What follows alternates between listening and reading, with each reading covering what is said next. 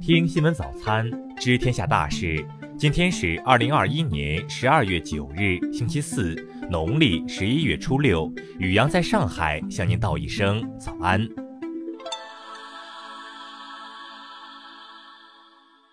先来关注头条新闻：四川省泸州市合江天立小学小学段原校长童敏于五月三十一日失踪，六月八日其尸体在重庆市永川区松盖码头长江水域被发现，警方确认童敏系自杀。据了解，童敏在二零一七到二零二零年以高额回报为诱饵，涉嫌诈骗学生家长、亲朋好友、专车司机等人逾五千万元。童敏没有什么奢侈消费，多年来把钱砸到了网络游戏中，游戏充值商估算其实际游戏充值金额或超五千万元。大唐无双人工客服回应称，无法保证退款，正在积极配合公安机关调查取证过程中，但具体情况还需以公安机关最终调查结果为准。再来关注国内新闻，八日，浙江召开新冠肺炎疫情防控工作新闻发布会，介绍，自十二月五日以来，截至八日十五时，浙江省宁波、绍兴和杭州三地累计报告阳性感染者四十一例。八日，国家药品监督管理局应急批准腾盛华创医药技术有限公司新冠病毒中和抗体联合治疗药物安巴韦单抗注射液及罗米斯韦单抗注射液注册申请，这是我国首家获批的自主知识产权新冠病毒中和抗体联合治疗药物。八日，国家发展改革委印发《沪苏浙城市结对合作帮扶皖北城市实施方案》，上海市三个区、江苏省三个市、浙江省两个市结对帮扶皖北八市，合作期限至二零三零年。八日，第三届北京国际公益广告大会启动，中国广告协会等九部门倡议规范明星代言，抵制阴阳合同，坚持依法纳税。八日，国家医保局、公安部发布关于加强查处骗取医保基金案件行刑衔接工作的通知，要求加强查处骗取医保基金案件行刑衔接工作。最高法、最高检、公安部、司法部八日联合发布关于加强减刑假释案件实质化审理的意见，强调实质化审理的基本要求，保证减刑假释只适用于确有悔改表现的罪犯。国务院日前印发关于进一步贯彻实施的通知，严禁下达罚没指标，不得一刀切责令停产停业。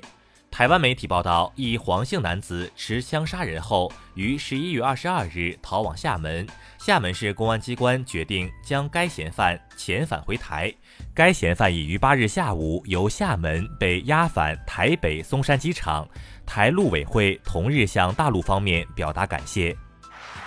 再来关注国际新闻，国防部发布微信公众号消息，经中央军委批准，中国人民解放军向缅甸军队援助的一批新冠肺炎疫情防控物资于十二月八日交付缅方。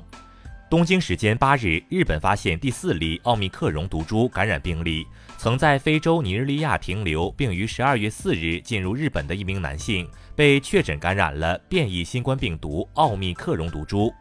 日本东京都知事小池百合子于当地时间八日宣布，二零二二年四月起，东京政府将开始为同性伴侣颁发伴侣关系证书。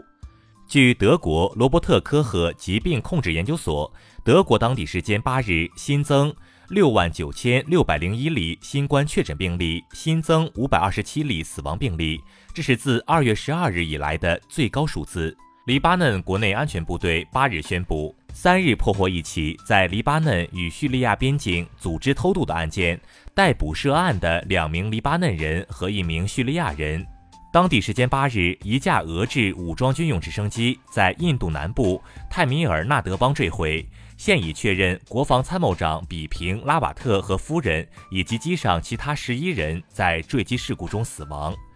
当地时间八日上午十时，德国社会民主党总理候选人奥拉夫·舒尔茨正式当选德国联邦政府总理。当地时间八日，俄罗斯总统新闻秘书佩斯科夫表示，俄罗斯总统普京对与美国总统拜登以线上形式会谈感到满意，双方可以进行非常坦诚的对话。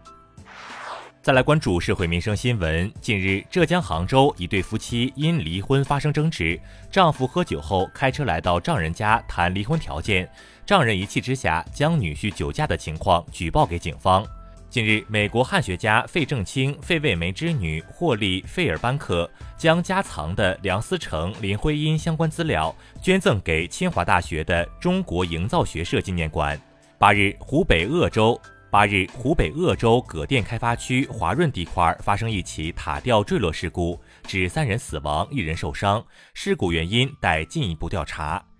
近日，电影《亲爱的》原型孙卓在走失十四年后认亲。孙卓在接受采访时表示，自己并不知道养父母已经被采取强制措施了，更表示如果养父母被判刑，自己会很生气。近日，青海海西州一名文姓男子通过家人联系警方，称要回国自首，并且愿意向警方提供境外诈骗团伙的相关情况。文某称自己被同乡骗至境外加入色情诈骗团伙，后趁外出采买时脱身。再来关注文化体育新闻。北京时间八日凌晨，国际冰联执委会在瑞士苏黎世结束会议，讨论了中国男子冰球队参加北京冬奥会的问题，并确认中国男子冰球队参赛资格。八日，非法亚洲杯抽签仪式举行，中国男篮与澳大利亚、伊朗、新西兰位居第一档。八日凌晨，为期三天的国际奥委会执委会会议结束了首日议程。国际奥委会执行主管克里斯托弗·杜比透露，北京冬奥会每个赛场的现场观众容量即将在接下来的几周内确定。八日，托特纳姆热刺足球俱乐部主教练孔蒂透露，现在八名球员和五名工作人员的检测结果呈阳性。以上就是今天新闻早餐的全部内容。如果您觉得节目不错，请点击再看按钮。咱们明天不见不散。